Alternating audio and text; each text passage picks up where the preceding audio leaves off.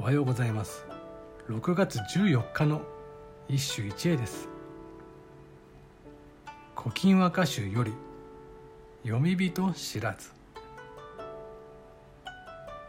思いずる常盤の山の岩つつじ。岩根はこそあれ恋しきもの。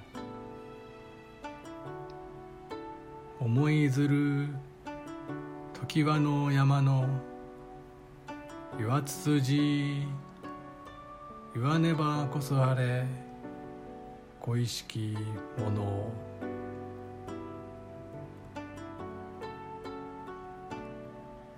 花の季節はやはり春なのか。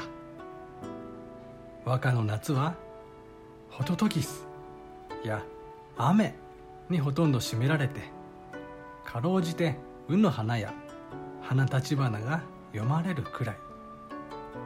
存在は極めて薄い。しかし我々が夏に連想するツツジやアジサイは読まれないのかというとそんなことはない。ないのだがほとんど少なくてまるで無視されているようだ。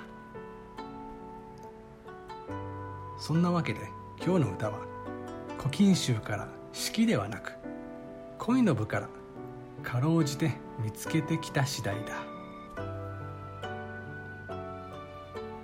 思い出す時は常盤の山の岩つつじのように口に出して言わないけれど恋しいのです。岩がつくがちゃんとつつじが読まれている。内容は恋染めし頃の忍ぶ恋なのだがすっきりしない。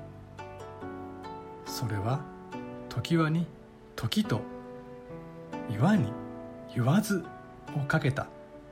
技巧優先の歌であるからだ。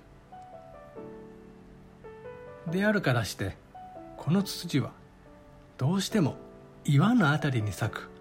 岩ツツジでなければならない。